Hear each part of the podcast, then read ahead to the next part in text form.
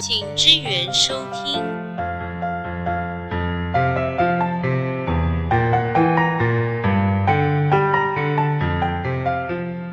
欢迎回到请支援收听，我是 W。今天呢，大叔威霆呢临时开会，所以不在。那很开心呢，我们今天约到了一个也是年轻人，然后花莲卖马吉的都姓曾，卖火腿都姓郭，所以我们今天邀请到了郭火腿的小郭。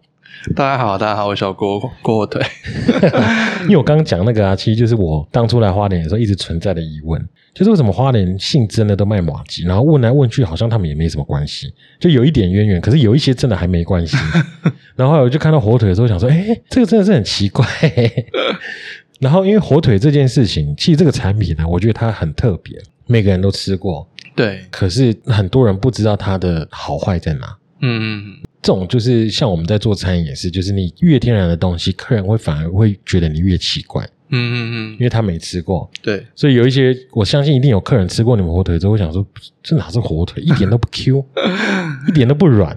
它比较偏肉质啦。对，可是我觉得吃起来超级爽，嗯，爽感很够。其实以火腿来讲的话，那是怎么样去定义手工火腿跟一般市售火腿它的差别到底在哪？其实最主要会定义手工火腿来讲哦，因为我们的火腿比较特别，是我们不是用电子炉去让它熟成啦。那我们都是用那种比较旧式的那种炭火炉。那它其实用炭火炉，它就需要有人去顾火，有人去是炉子里面翻转你的火腿啊，帮它换个位置之类的。所以我们会把它定义成手工啦。因为你如果一般像用电磁炉烤出来的，因为你可以用那种有点像热狗机那种自动转，那种就很方便，那种就会比较偏定义成自动的东西。所以我说我们在定义着那个手工，主要还是说在制作的过程中，当然我们还是会用到机器设备，但事实上主要还是在人人力在操纵，而不是说一开始电脑就设定好这样子啦可。是它那个做出来，它差异会，就像你讲的热狗炉跟一般你手工这样烤，它的那个会差很多吗。其实我觉得差最多应该是在于说它的碳香味，像我们用炉子，真的是用炉子下去炉灶下去做烘烤的时候，我们就是烧炭，真真的就是木炭下去做那个加热，所以它火腿它真的会有淡淡的那种炭香味有。那你电子炉来讲，它其实不会有这个味道，因为它们都是那种热那种旋风烤炉，所以它不会有这个味道。所以像我记得台中还是哪里有一个也做手工火腿做的很好，叫什么柴窑火腿制造所。对，我知道它。这最近好像有扩厂，然后要扩大化经营。它的东西，我觉得就是他在一个这么传统的手法的做成的东西里面，可他给他一个很年轻化的一个包装或什么的，所以其实年轻人会吃到之后会发现，哦，原来这就是跟叉克火腿是不一样的东西啊。所以我觉得，其实产品的定义，我觉得啊、手工去做火腿这件事情，听起来其实就很辛苦哎、其实最大的不一样哦，除了说它的口味来讲，我觉得口感上差别最大的是因为我们是纯肉，那我们在腌制里面，其实我们我们不加水啦，没有加任何一滴水。那以市售来说呢，他们会和粉或一些淀粉跟玉米粉。所以会比较软。对，那也那有一点，其实如果我们讲比较现实面来说，它的肉可以用不要用到那么多，对它的成本也可以稍微降下来。它的口感上呢，有没有和粉会差很多。那我自己其实你讲的那个台中啦，包含其实全台湾哦，我大概认为是不超过五家在做跟我们一样类似的。那我们是扣除掉那种新东阳啦，因为那种大厂我们没有把它归类在我们这一个伴手礼类啦。那其实或多或少哦，有些东西真的要吃过要比较才会知道啦。真的，因为，我记得我刚来花莲的那时候是国三吧，我爸就收到他朋友送他的一个火腿，我不知道是哪一家的，可是应该差不应该也是你们的。然后那时候我收到的时候，我就想说哇火腿耶，然后一打开哇好酷哦，嗯，我就切一下一块下来吃，然后一吃就是它不死咸，然后可是味道很浓，肉味也很浓。嗯肉感也很好，然后可是我吃了之后，我就很白目的切了大概有六七片吧，嗯。我就很开心，然后涂一点美乃滋，然后那边吃这样。然后爸爸说：“西，那你在这多贵吧？” 我就想说，火拜托火腿是能贵到哪里去？后来讲一价格，我就哇哦！可是那是因为我是以国三的经济能力来看，嗯嗯嗯，可是以我现在在做餐饮来看的时候，我是觉得售价是很刚好的，对，然后只是在消费者认知上，它还是会有一定的落差。对，所以，其实你们在推广这个产品的时候，你们会不会遇到很多要教育消费者的点？其实会蛮多，但是我觉得有时候教育消费者，并不是因为说它的客单价可能跟市售的有落差，应该这样讲好了啦。如果我们以台湾目前的食品结构来看的话，原则上哦，你吃的东西你非常难去吃到原型食物，或者是你很坚持我只吃原型食物，那是很难的啦。你可能会活得很痛苦，而且会花不少钱。对，还还花以这个整个业绩产业结构来看哦，还要花很多时间去找。对，那我只能说，我回来做这个来讲呢，我只能尽量去做到说，有一些东西可以不加的，我们不要加。那有些当然你非得要加的东西，你就譬如说有一个食品添加物叫做解灼剂嘛，它是不管你做火腿、做肉、做你只要想要让肉相连，包含贡丸、鱼丸这些东西，它就是得加，不然有时候。你就买买一个肉回家自己煮就好了，就会散开。对啊，对，有一些是必要的。对，就是必要的东西我会加，那不必要的东西，包含像防腐剂啦，它其实就没，它不是这么的必要性，我就没加啦。你们的火腿真的的确没有办法放太久，对，冷藏两周，冷冻大概在一个月以内因因为上上次我有做那个。餐盒我偷偷去买啊，谢谢。然后买完之后呢，我就很很省着用，我就想说不行，这个后面我一定要有一天我自己要做三明治吃。我剩大概五分之一块吧。然后后来我就回台中，就带小孩他们回去。嗯，回来之后打开说啊，对哦，还有这个东西太棒了！一打开哦，它坏掉了，我就觉得太浪费了吧。其实不用那么省啊，我们可以配合嘛。然后我自己真的在吃的时候，其实你可以想象，就是现在像凹豆。就是露营风这么盛行的时候。这类型的产品，它在，因为我觉得其实手工火腿它看起来有点粗犷感，对，因为它就是一整条，然后包住，然后因为你们那是旁边还有线，其实打钉啦，哦打钉，早期早期的话都是用线，那因为打钉比较方便啦，终究还是因为它看起来就很粗犷，要哦把它扒开，然后剥开，然后切片这样，就是你在，因为我我看你的粉砖有那个有一个老师，他去户外的时候，他不是也有对。切来做成，对对对，就是我觉得那个画面是就是很欧美生活的那种，哦，我拿了一个手工火腿。嗯去切或什么，可是其实火腿这个食材，它在一般的家庭料理里面，它可可以做的东西好像又没有到那么广。其实可塑性我觉得很强诶，只是说你怎么样去组合而已啦。像我们最简单的，像我小时候啦，小时候在我们阿妈家，我也是个，我们都是切半圆片。像你讲的沾梅奶汁，那就非常好吃了。而且我小时候真的很喜欢吃。每次从阿妈家回来台北的时候，那阿妈都会都会包一条嘛，就让我们带回来。那有些人他因为他比较习惯做吃手热食啊，打手食。有些人会因为最长的大概就是玉米浓汤跟炒饭，对对对对对，这两个都是最长的。那事实上。就我们自己家，当然我们也是会用这两道，我们还会多弄一些沙拉类的啦，生菜沙拉类。对对对，对，因为主要在于说你的生菜沙拉它的味道会比较淡，那然后呢又那我们的火腿下去的话，可以帮它做提味，然后又肉类的那种扎实度，那它的饱感也会比较足够。对，所以它可塑性其实没有说很低，只是说看怎么料理啦。很多人都真的就是追求最简单的料理。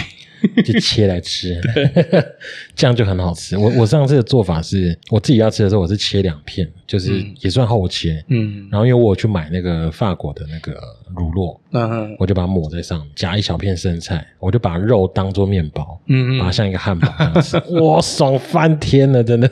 哎，所以你刚刚提到就是阿妈包给你们，所以这个是在你们阿妈那一辈的时候就已经在做的试验。其实最早期哈。最早期来讲是爷爷那一辈啦，因为早期我们家是郭荣氏饼店，那时候火腿是辅助，主要还是卖饼干啊、饼干糖果的那种杂货店。讲个题外话，其实那时候开那种杂货店啊，包含我我阿妈都帮那个阿美麻吉的那个老董事长卖过他的麻吉哦。而且那个时候卖跟现在卖不一样，那时候卖是你丢你放在我这卖，卖出去我才给你钱，没有卖出去，抱歉你要拿回去。他。不，它比较不太一样，是要先对，因为现在有些是买断式的，会会有点不一样啊。那个是我后来才知道，觉得蛮有趣的一个小故事而已。那那个年代呢，因为我父亲他们常说，那年代是没有在吃，没办法吃肉的啦。以肉类来说，它比较像奢侈，对对对对，要年节。那个时候，因为爷爷就是去北部，他还常常去北部跟花莲两边跑啦。偶然间就是看到北部有在卖嘛，然后也就也会买回来自己吃啊，觉得也不错，就往北部有跑去拜托人家教他啦，日籍师傅这样子。那也就是来来回回了好多次，然后也可能也学到了百。可能一半之类，然后回来自己在不断的尝试去改良，才有到现在的这样的火腿出来。所以以前的郭荣是它就是一个算是通路，应该这样讲讲，应该是说杂货店会比较是以现在来看的话，名词大概是杂货店，因为它大概什么都卖嘛。那比较主打真的就是糖果饼干、手工的那些啦。我爸常常说，他们小时候在班上都比较是人气王，因为家里糖果随便拿。就是小朋友的梦想，你们家都有哎、我可以理解，因为我大伯是开漫画店的，所以在我国小的时候，同学看到我都是那种哇，好爽哦！你跟我看漫画都不用钱这样。那我去我阿阿伯家的时候，还会遇到我同学在那边花可能六块钱一本在那边看，啊，对，然后我就自己去拿个一叠，然后 看一个下午这样，就会有一种爽感。然后不然到我以前舅舅开过网咖，我也是一去就说、啊我要三小时，殊不知那都占人家的位置啊，有个白目的。现在你是已经算第三代经营，对我算第三代，应该有八十几，哇天哪，真的很久哎。大概有八十几。所以这八十几年的历程，这个东西它一直在花莲慢慢的这样发酵，这样做。因为我看你其实，嗯你以前有去北部领过一些奖啊什么的，对，所以其实做伴手礼这个产，因为其实我一我一直都觉得伴手礼是一个很特殊的类别，就它的操作跟销售技巧是完全不一样。其实我觉得很吃地缘性，我觉得伴手礼很吃地缘性。就例如说，花莲是观光区域，对，就是每个地区它都会有比较，就是大家一定要买的东西。对，譬如说，然后你就是你不买，就好像你没有来过这个地方一样，嗯这样迷失。所以伴手礼，我觉得它很特别。对啊，像我在北部，我也买过一个比较有名的凤凤凰凤梨酥啦。那当然，花莲也有花莲的，其他地方有其他地方，就觉得不买，而且北部那个排队排超扯的，你说最有名的那一间吗？板桥那一间。哦，对，那你说，那我我们就会看啊，尤其我们自己在做伴手礼的时候，就跑会会去看说，诶，那如果他在外县市去做销售的时候，他会遇到什么样的状况啊？那因为我们也看的比较多家，就是说，我觉得最大的问题在于，真的就是他非常非常吃地缘性。嗯，其实就像是花莲以前很有名的那个，现在也很有名那个提拉米苏，对，他当初我记得他在现在这个据点之前，他是在好几栋的民宅，连那个两栋还是三栋。嗯嗯，然后那时候大家就说你要吃，就外县市朋友都会想要帮我们帮他买。然后我记得那时候常常我妈的朋友要买，打电话去，然后就说要等三个月。然后我妈就跟我讲说你骑去买，那我就直接骑过去买，然后就看到一堆阿姨、一堆妈妈，嗯嗯，我在那边很奇怪的环境在那边烤西式的蛋糕。嗯嗯然后我就现场就买了五个，然后就我说那可以带帮我寄吗？他说可以啊，我就去寄。然后我妈朋友大概隔天就收到。嗯嗯，然后那时候我就想说，对啊，其实这是我那个时候的宅配市场跟他现场的这种，你会没有办法想象，就是怎么可以这样做。所以其实我觉得他们后来带着这份成功经验往北部发展的时候，好像那个魅力就没有这么的强。对，因为像我台北的朋友，他们来花莲的时候，他们也都会去买提拉米苏，因为第一是因为它便宜，味道也还不错。。对，可那时候我跟他讲说，哎、我记得台北有开，不知道在哪里哪里这样。台北开两两家还是三家，然后他就说啊，他就觉得我我干嘛在台北吃这个、我想说，其实他不是人气吗？怎么会这样？就包含像马吉，好像也也有遇到一样的问题。对，所以这个真的是是，它其实是黏着这个区域的发展，它的那个故事才会完整。对对对，离开之后，它就是一个商品。所以我一直觉得伴手礼能够操作、能够贩售这么久，其实它一定有它自己的魅力在。嗯，那像你现在做到这个程度，因为你们的还是在遵循一个比较传统的路线跟手法。。对。那未来你会想要让它有更不一样的面貌吗？我自己有我有在思考这个问题，说我要不要维持原样，然后就是走它跟时代不一样的独树一格，或者是追随潮流啦。因为其实花莲还有一个蛮指标性的蛋糕，也是我蛮参我蛮喜欢它的东西，就是红鱼蛋糕。我们去看它的东西，其实它还是跟以前一模，那完全就是说变成它的特色。你绝对不会经过想说，哇，这个蛋糕店做卖的多好，多金碧辉煌，没有，但它就是一个看起来很普通的一个店面，但它就是非常的好。我也在思考说，我要走这一块呢，还是走比比如说像百货公司比较多那种精品的包装，那种那种漂漂亮亮、美美的，去迎合消费者。其实这两个对我来讲都是在思考跟犹豫的地方。因为像红宇蛋糕那个啊，我有问过他，他因为他的二代很帅啊，哇，高高帅帅，条件超腿超长。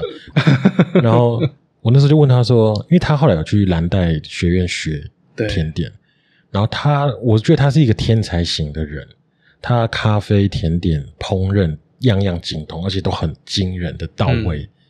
他那时候我就问他说：“哎、那你现在蓝带学出来，你怎么还店里还是在做这种传统型的东西？”他说：“我也想革命啊。”然后我爸就跟我讲说：“你这个都做不来了，都做不完了，你都已经卖到已经你都快做不出来了，你还给我去搞那干嘛？”所以他后来可能也想说，遵循传统不见得是一件坏事，对，所以他就维持他的原样，继续这样做下去。可是我觉得迟早有一天呐、啊，因因为你既然会有这个想法，你迟早有一天心里一定会痒，所以我其实都会觉得说，诶，那他是不是可以并存，或者是另辟一个新品牌？因为像我之前去金门的时候，我就有看过那个一条根，嗯，它也是一个大家去金门必买的东西。对，然后我记得金门最有名那个品牌，什么大夫、王大夫还是什么的，嗯他就做一个很大胆的尝试。因为那时候我去他的一个服务站的时候，他是一个独栋的透天，很大，然后里面也是金碧辉煌，看起来就是大理石什么都很贵的那一种。然后可是很符合他那种中药连结性。后来他在市区就开了一间试验店，然后那间店全白，然后很年轻化，然后有一点前卫，logo 也不一样，可名字是一样的。然后他店里面的摆设就很像呃美妆店。嗯专柜，它营造那个感觉，就是因为其实我觉得这个都是势必走到未来会可能会遇到一个问题，就是新客人跟旧的客人他的一个交界的时候，你要怎么样抓住更新的那一群？对，所以他做这个尝试，我就觉得，哎，这个尝试好像也不失风险，因为两边都可能可以顾得到，或是可以另辟一个新的族群。所以我觉得未来这个的确是你有可能会会遇到的啦，因为有可能啊。我觉得 不管是二代接班、三代接班，他一定都会一直很痒，啊 好想做不一样的东西啊，好烦哦！每天都我从小看到到，我现在还要长这样的那种感觉。会有啦，真的会会想，但 有时候想想想想说，别人比我们更有名的也没有做到那样啊。比如说我们嘉义的很有名的蛋卷，也就这样啊，哦对不对对？就我今天也不是卖得赢他，我说卖得赢他，我再来变；卖不赢他，我在想什么东西？哎，那你之前在台北是做什么工作？我以前在北部哦，其实应该说我我那时候退伍，我在花莲当兵，我在花莲，但是我在花莲待了半年了，因为我其他半年都在外县市跑。当兵回来，我大概在家里待了半年，就是先学嘛，先学一些基本，把都会学完之后，我就去北，我在北部在补习班工作了，就导师啊，就有点保姆保姆类的那种概念。因为但我因为我带高中生啊，所以因为我其实我以前好酷哦！其实因为我高中的时候我去补习班，我觉得哇，那导师真的很酷诶，以后有没有机会来来骂骂 学生，不是也不是骂骂学生，就是来来做说这个行业圆一下有点自己的小小的梦想的概念，然后就一做要一做两年多，妈差点离不开，你知道吗？因为工作环境也不错啦，所以主要是有时候同学啊。就会遇到勾勾心斗角，哎，没有，我们我也没什么好勾心斗角的。你说同学啊？我说我同学的公司啊，都会有，哦就是有些人会有上位抢业绩啊，那边蓝湖啊，我们没有这种东西，都是 我我就觉得蛮你那个。应该算补教界吧？对，就在补教，我们在补教，这补教界不是也很拼吗？那个市场很拼啊。但因为我个人的，其实因为我个人哈、公司会分很开。就是如果说你，如果说我在公司上犯错，那当然主管骂你这是应该。那你骂完之后下班，我照样是我自己啊。就是我不太会让那些东西去影响到我自己的私生活啊。然后加上说你的环境还算蛮愉悦，我就想啊，就反正得过程就就先做吧。因为尤其可是因为主要哦带这种行业跟伴手礼也有有有一点点不一样的是，你可能你一整年一年是两个学期，你家一整年都会服务同一群的客学生、家长，那。百分之九十都一样，或多或少都会有一些感情在，包含会遇过学生他补到一半后来没补，那家长就送我一个蛋糕。我想说，其实我也没干什么啦，不要这样子。就是我会蛮喜欢那个行业。当时我本来有预计说，可能做完三年，就刚好从把学生小朋友带高一带完高三，我就我就想要离开，因为我也做过了我喜欢的事情。我就会比较思考说，因为我是要回家还是说要？但因为后来两年，我就蛮临时就想要回，就被叫回来。不甘愿指数一到十分，你有几分？我自己来讲，大概是还好。其实我年轻的时候啊，我大学我就蛮抗拒这个事。一般其实都在学生的时候，因为那时候我在北部念书嘛，然后我爸妈都在花莲经营这间店，寒暑假我都回来回来帮忙。然后那时候我就蛮有抗拒，我确实那时候我就记得我很抗拒，说我以后必要，对因为当时女朋友都在台北啊。哦，难怪有一半的时间都在台北。对，然后一直到出社会之后，会慢慢比较看清楚，说现实面跟你的理想面有落差，然后你的所对我来讲，我的所学也不是我喜欢，因为我念理工出来，那也没有说特别的去走理工类，跑去补补教业，对不对？所以我比较就会规教规划，说我以后可能就是会回去接手爸妈的事业，然后加上因为主要是爸妈年纪也比较越来越大了。终究还是要人接手，没有接收起来也觉得可惜啊。可是那像已经到第三代了嘛？那如果未来你的小孩，你会也会希望他继续接手？其实我觉得是看他怎么发展。诶，如果说搞不好小朋友以后当牙医。不用啊，牙医就好了。当然了，对啊。可是如果你以现实面来讲，平常讲以台湾的薪资结构，做生意会比较累，但相对性来说，它的它的投报比来讲可能稍微高一点。如果说他有需要，我就觉得那好玩就回来。那如果你有更好的发展，当然，不然你带着带着老爸飞也可以啊。我觉得我们这一代是很特殊的一代，就是我们出生的时候是台湾经济起飞的时候那几年嘛。然后到现在，你已经可以在虚拟世界买土地，这个是不过真的是短短的可能二三十年的时间，对，就已经转变成这样的时候，所以，我因为我们其实前面几集我们都聊过那种，就是你为什么会去念你你念的科系，八成都是哦父母选。对我也是，我高中念电子科，大学念电脑通讯。为什么选？我爸说，大家都念这个啊，不然你也不知道念什么，就念这个。对，其实我觉得这是台湾一个很奇特的现象哎，就是我觉得华人的台湾人的小孩在成长的过程，其实很难去尝试他自己想尝试的。然后加上我觉得我们这一代的上一辈呢，爸爸那一辈呢，就他们可能小时候的时候还是日据时期的尾段，对，所以也是受到这样子的教育。然后他们在那个年代，他们很难。更难去做他们想做的事，就会把这个东西投射在我们这一代，所以我们这一代就会傻傻的去选择这个东西。然后到现在这个阶段的时候，我们在面临社会的现实面的，你就会有一点怨言，可是又来不及了，也不能讲什么。我们就会希望我们自己的下一代的时候，他是可以很自由的去发展的。可偏偏这个时代好像又变得，你已经有点摸不太透了。所以我就觉得，其实我们这一代是很特殊的一代啦，就是。我们好像也没有享受到台湾经济起飞的那个经济繁荣的那种感觉。那我们享受到了，但可是我觉得我们享受到了后遗症了。对，后遗症是有的，人口越来越少啊，什么少子化，有的没的。因为你现在小朋友多大啊？他下个月底三岁，累吗？很累啊，尤其男男孩子又调皮嘛。就很想每天把他打死打，每天呢，我都在问学校学校老师说，幼稚园有没有考虑开夜夜间班？我们报名，我们报名。他，那你有很常接到老师打来说他怎么样吗？其实不会接到老师打来，因为我们去接他的时候，老师就会讲。然后我们现在就比较习惯说，哎，老师今天怎么没有告状啊？奇怪，因为我女儿最近很常被告状，我都想说你不是女生吗？老师有一次打来就说，那个他今天把那个同学的拖鞋从二楼丢到一楼，我就说哈是怎么样的状况会让他把拖鞋丢到一楼？他说他就觉得很好玩，就把它丢下去。那我也可以理解，因为我小时候我一定会去，我也觉得超好玩。我教我女儿的时候呢，老师就跟我讲说，来，那你要跟爸爸讲对不起。然后我女儿就跟我讲对不起，离开之后我就问我女儿说：“你干嘛跟我讲对不起？”然后她就说不知道，她就耸耸肩说不知道。对他们现在这年纪不懂什么为什么要讲。对，那我就说你是不是觉得很好玩？然后就说对，我说我跟你讲，我也觉得很好玩，可是会丢到别人。然后就哦，他就懂。然后像我昨天是接到老师电话说，他在学校因为一颗拔蜡崩溃，然后包含到他下课的时候对着另外一名同学说。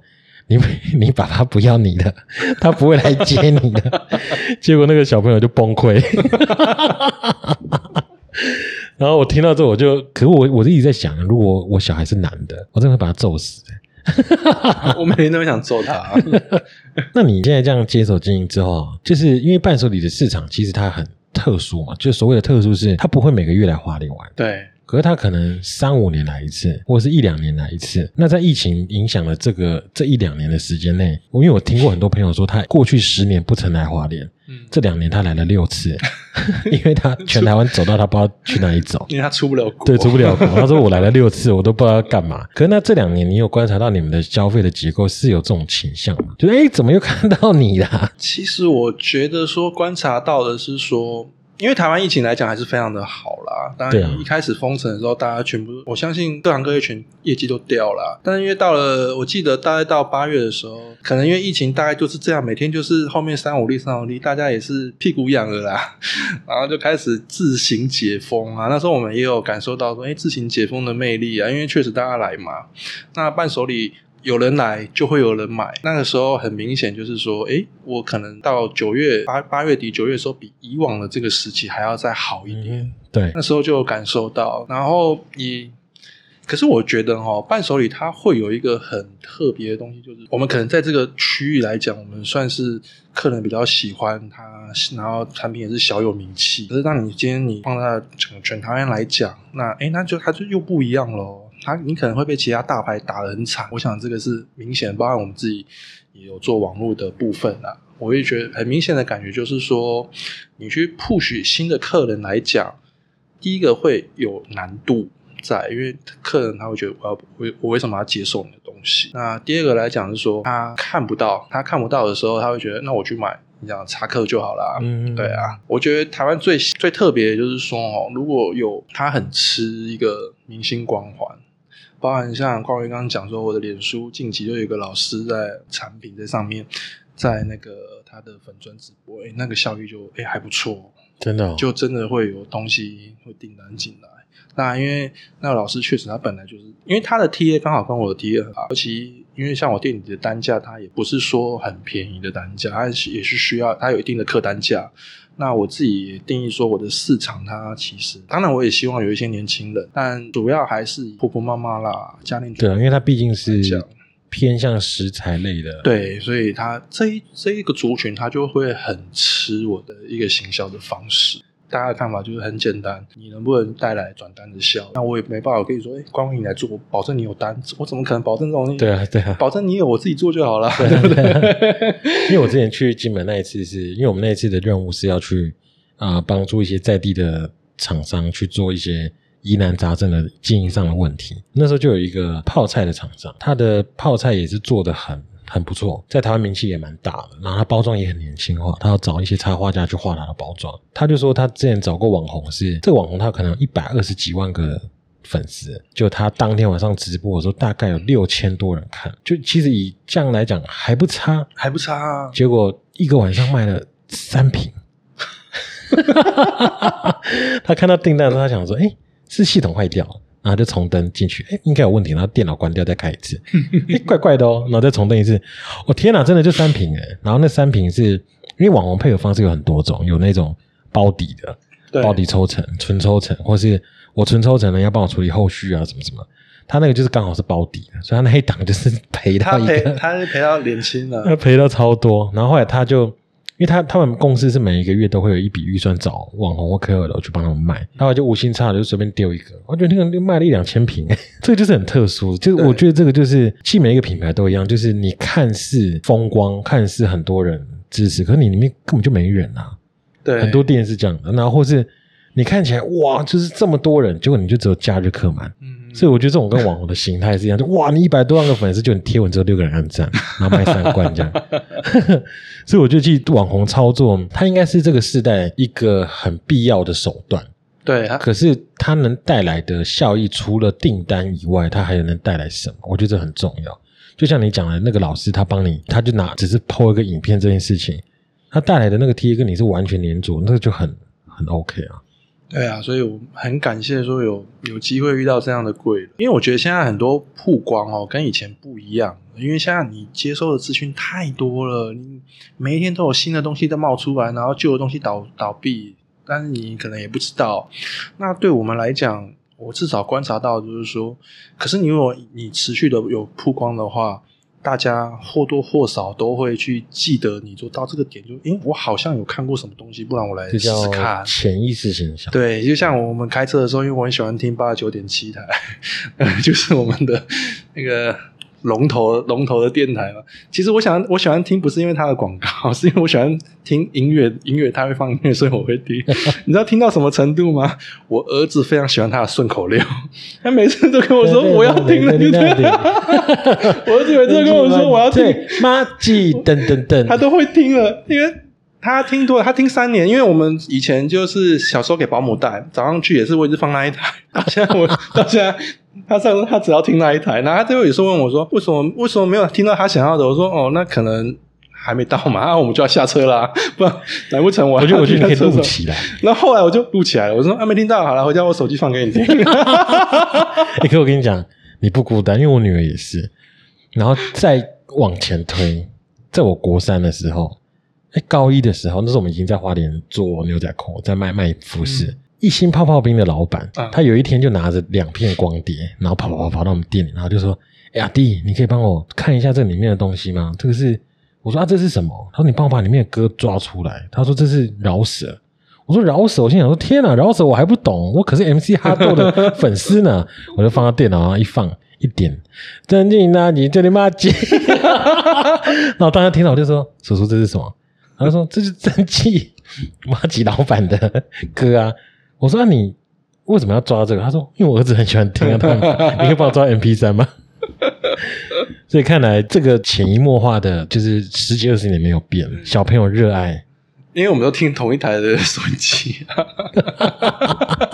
这真的让我笑哎、因为我记得有一次我载我朋友外县市来的，然后载他们出去玩，然后他们听到之后，他们就一脸问他说：“这是什么？” 我说：“这是马花莲最有名的马吉店的歌。”这样，他说：“马吉店还有歌哦，而且是鼠来宝。这个故事告诉我是说，哦，它会有潜移默化的效果。有时候朋友来说买什么，嗯买真迹就好啦，想那么多干嘛？你不买我家稳定啊不买我家都买真迹嘛，就这样，没有没有其他家。然后有时候我常常讲我说，哎，明明就还有其他我可以跟他讲，为什么我不讲呢？我说我说啊，大概就潜移默化了啦。对，就是哦，第一顺位就是他这样。对他，所以他的也是很厉害的一个行销，他根深蒂固在我们的脑海里。忘不掉，就是一直在我脑海里，就是哦天哪，一直这个旋律这样，因为他的顺口溜也真的是蛮顺，都有押韵。他的 punch line 都很准。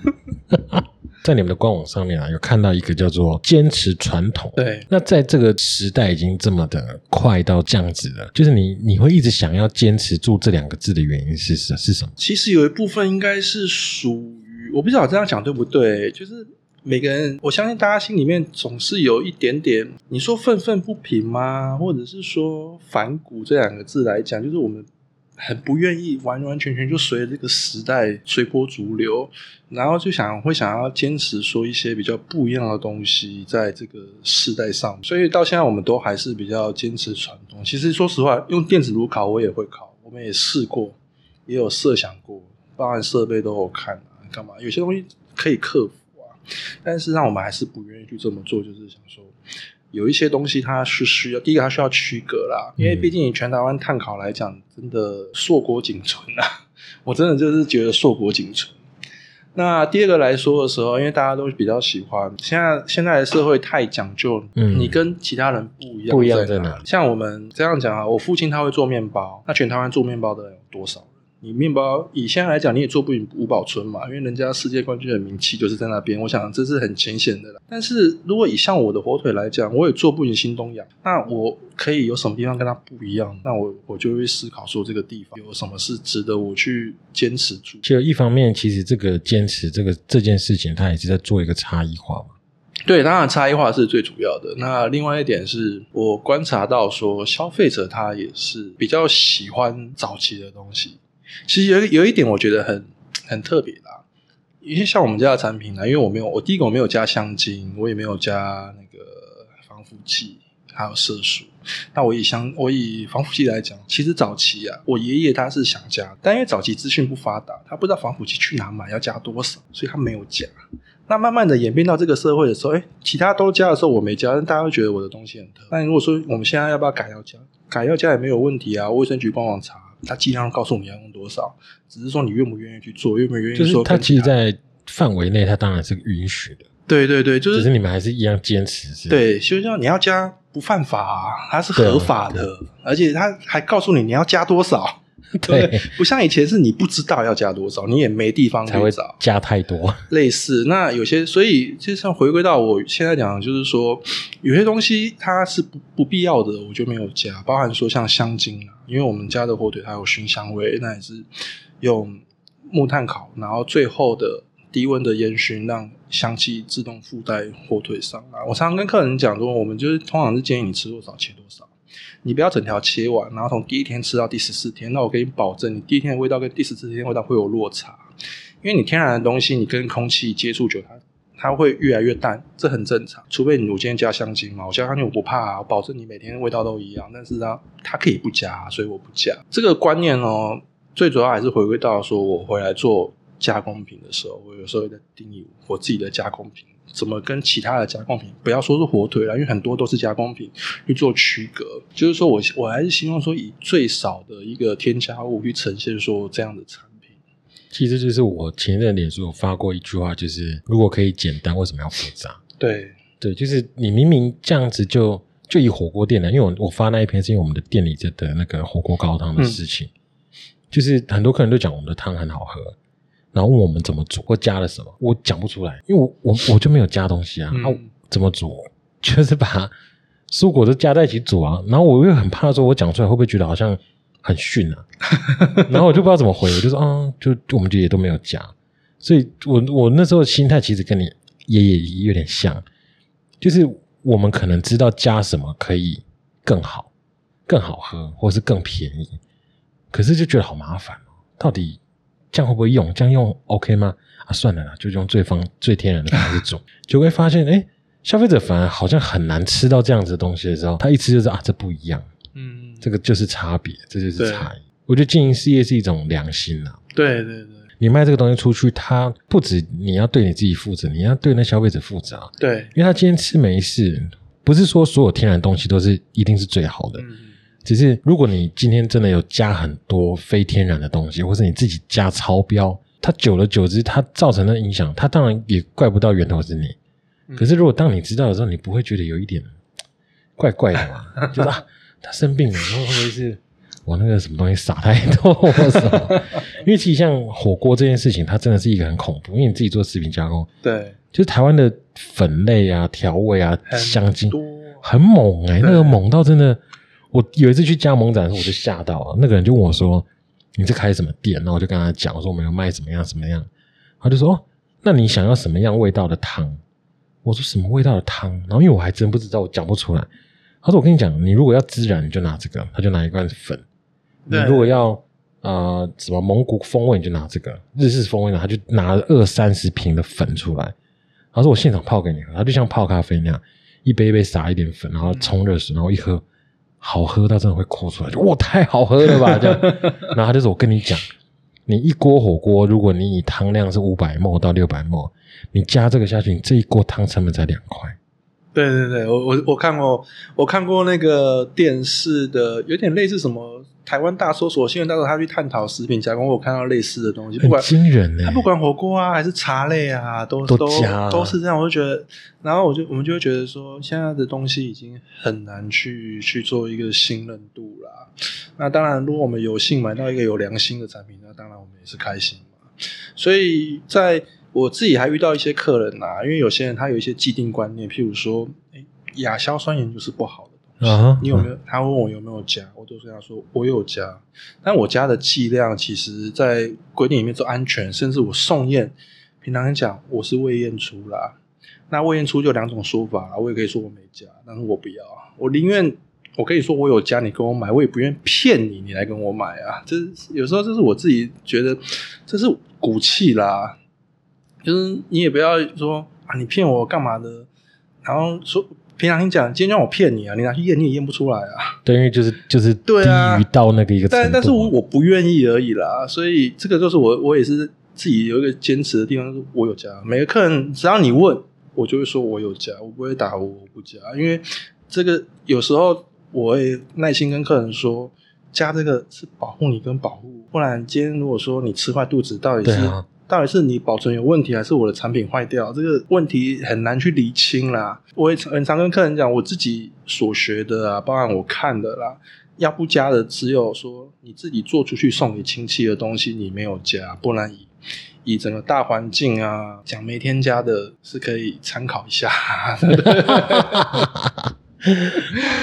因为像我，我之前有看过有做那个一些烘焙的品牌的文案，不不是花莲的，他那很酷，他就写说坚持零添加，坚持天然这样啊，他就说他坚持他零添加什么？他说他没有加香精，然后没有加泡打粉，没有加什么的。然后我一看，哎，他是卖布丁的。我说 布丁本来就不用泡打粉啊。就是拿他根本不会用到的东西拿出来说我没有加，我就觉得蛮有趣的。他其实我觉得有时候都是文字的一个怎么讲灰色地带啦，因为你也不懂嘛。但是懂的人就会就会笑笑的经过。对啊，我们去看食品展的时候，好多试吃无添加香肠干嘛的，我们都谢谢啊，谢谢。因为不可能啊！你跟我说你有加，我搞不好我还会想要吃看看。在源头来讲，你都这样教育你的员工的话。那你要怎么样去让我去相信说你的东西是真的 OK？呃，如果以过火腿，它现在是一个坚持传统的品牌啊，因为我刚刚其实有问过你，就是未来你会不会心痒痒这件事情？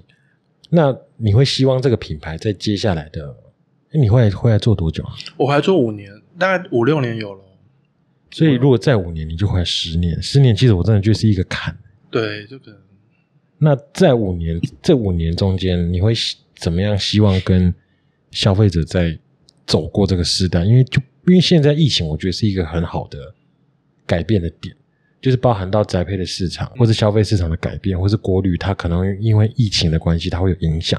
所以这个这个东西的影响下，其实你们在经营的过程中，应该有去改变一些模式或什么其实我觉得，我觉得最大的改变哈，当锅腿可以做起来，最大的改变应该是说哈，真的在于物流业的以。及金流业的的蓬的蓬勃发展啊，不然说实话，我爷爷那一辈他哪敢把东西卖到台北啊？他卖台北，他跟谁收钱啊？对不对？所以那个时候是最大的改变，就是让区域性的产品它可以卖到全台湾，甚至有一些比较厉害的，它可以卖到全世界。那因为我们东西没办法过海关嘛，所以我们就是不谈论说外面那一块。但对我来讲，其实我有时候在思考说，我要我要去开发副的副产品来说，更多的产品来迎合消费者，还是只做一件事情，只做一个品相？对，还有这个精神在说，也在想说，我们要做到底是哪一个比较好，也有在自己的评估啦。但是其实我自己会会偏向说，当然有时候未来难讲嘛。当市场改变的时候，你都快二十了，还是什么值人不值得？对不对？对啊，就。我觉得台湾的市场，它其实跟日本不太一样，就是当然人口数跟结构的问题。嗯，这我觉得这个是影响最大的，就是你为了生活，你为了现实面，你不得不去修正一些你原本坚持的东西。对。可是当然有一些东西，像你刚刚讲的零添加，就是没有添加那些有的没的，嗯，那个是最好做的。就是我我我真的只要不加，我就可以把这东西做好。可是就是在其他的部分，你真的很难去。抗拒那件事情，就是你真的势必好像得多卖一点别的，或是想要再多转一点商品出来。对，其实会有两难啊。平平平常讲，像我的火腿就两种口味嘛，就大概有两种口味是烟熏跟马告，然后顶多再分一个黑猪。仅仅说要做那五六种口味也不是不行啊，因为像我们做食品加工都知道，很多味道都是可以出来。因为题外话就是说，像我自己也喜欢吃波卡嘛。但是它本身就是这样子薯片，那为什么这么爱吃？它不同口味嘛，那出一些怪口味。对啊，那你说我们能不能做？其实也是可以啊，只是说你但做了这个样的话，就会打破我自己原本的原则，就是以就是不加香精。像我马告也是，我也是不用香精啊，我也是用马告的果实下去做腌制，让那个味道自然存在火腿啊，也绝对不会是香精。我有时候会想说，诶，如果我今天做了二十样菜，可能有十五个口味，会不会？我的客群会更广，因为每个口味都有不一样的人。然后，但是有时候会有这个想法，又会回归到我最初，诶，那我回来做的时候，我那时候想坚持的是什么？因为我最主要坚持是想要坚持说，烧，我不敢说我的产品是绝对健康的啦，因为添加物来讲，它绝对跟健康你画不上等号。但是我至少还自诩说我是相对健康一点点的。的产品，其实像我儿子现在三岁，他也会吃火腿，我也会给他吃，因为我自己知道我加什么。只是说他的身体机构还没有那么好，就是每个东西都是吃少、高油腻，我就我不会给他吃啊，因为我们都知道这种东西它其实是对身体不是这么好。但是我们大人就克制不住。像我昨天看到一篇文章啊，他小孩吃糖，然后吃油炸，脾气非常暴怒，然后下面就有一个人留言说。可是大人吃这些东西会快乐哎，我看到哎，对耶，怎么会这样呢？可是对小朋友来讲，那个是毒药啊，毒药啊，真的真的就是叫毒药，因为他他没有办法克制，他一定要达到，不像大人，所以很多东西你会有那个念头，但是不会去做，会去想各个可能性。但是事实上，有时候对我来讲，就是我的原则还是原则，他就是不会去突破那些东西。可能未来如果说其他的口味，它是用比较天然的方式呈现，那我们就才会去考虑了。不然的话，如果说像以那种纯添加物来考虑的话，其实至少就目前来讲，我是完全不会去考虑这个东西。可是那像火腿，那那你们当初做的是比较偏日式的，对它跟美式的差别在哪？其实美式的，我觉得最主要差别，第一个说在台湾的定位哦，那种欧洲火腿它。比较少人吃，这是我观察到的。然后你味道来讲，你可能也很难去接受，因为它会比较有腥味。嗯，像我逛了，我台湾也算玩了不少地方啦。我我或多或少都看到跟我类似同性质的伴手，但是我真的很，我还没有看过台北以外的的那种。欧洲火腿，因为我知道台北在一零一还是在中校内湖区那边有开，它会存在于说有一些它本来它本来就有在卖生肉，还有在处理生肉，然后包含说这个也会附加一起跟着卖。其实说实话，我也不太敢吃，因为我知道它的做法。它当然细部我们不知道啦，大部分做法来讲，以西班牙火腿来讲，因为西班牙火腿是举世闻名，我真的不敢吃，因为它有点偏，它的味道很重。就是重到说我比较没办法去接受，就一只腿削下来的那个，对，因为它会削很很薄、很薄、很薄，但是它还是味道啊。因为就我们在查的文献资料来看。它其实就是以生肉来讲，它只是风干，风的风的时间比较久，然后大量的盐巴下去做腌制，到后面成型。对我来讲，我就会有疙瘩，因为我不太敢吃生食，对，所以我就会很很怕。然后加上说，因为我堂哥我表哥他有跟我说他有吃过，说我那我就好奇那味道怎么样嘛，他就说。很腥，好，那我不要吃，那我不要吃了。所以他们一般好像也都会加一些酱料啊，对，然后是配酒，对对对对，配酒。然后那可是我平常讲这个东西在台湾，它比较可能或许我没看到，说不定。那至少我看到的是它的盛行度没有那么高啦，真的高度不够。就以台湾的口味来讲，它可能台湾口味其实都还是偏日式，对它比较有一些刺激的东西，其实它接受度不会到这么高。那因为像我们这个节目啊，它会有一个关键字，嗯，就那关键字是你可以提供给我们，我们去做设定好之后，听众听到这关键字，听完这一集，他就可以去我们的 Line Eight 输入这关键字，他就得到一张可能是优惠券或是什么，嗯，然后那你你会想要做一个什么？哇，关键字好难哦！我觉得现在兑换率啊低到离奇，所以打到骨折也没关系，大家就疯狂去买。那我也可以，那我们也来一个很怪的。又要怪，就来一个我儿子最爱的，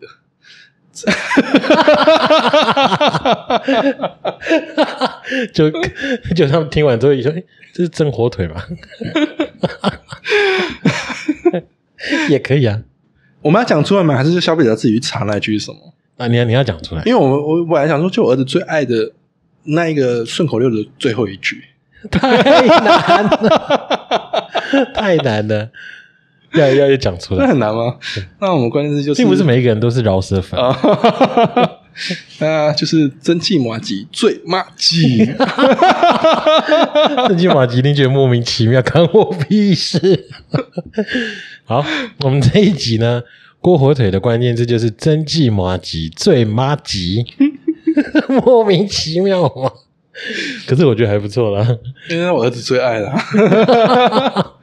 其实我说实话，他刚学会讲话的时候啊，他可能儿歌都还不会哼哦，但是他会给我用这个旋律哦。所以这个其实可以列入幼儿教程。他真的第一个记出来，记到脑海里面的句，因为有时候我跟他对话，我就会讲前三个字，他都会接到后面四个，这样子这样子去接，他是真的有记，所以我才觉得很好玩。太有趣了。所以我想说，不然我们来弄一个过火腿的，然后去荼毒别人的小孩，过火腿，过火腿就一首歌这样，然后荼毒别人的而且小孩。那个荼毒二十年了，所以可能花莲人的记忆就会有一首流传一首歌，除了善导奇景以外，就还有一首歌，就是正经麻吉最麻吉。我们没有在嘲笑这首歌啊，只是觉得这个行为过程很这有趣。这个梗很有趣了。对，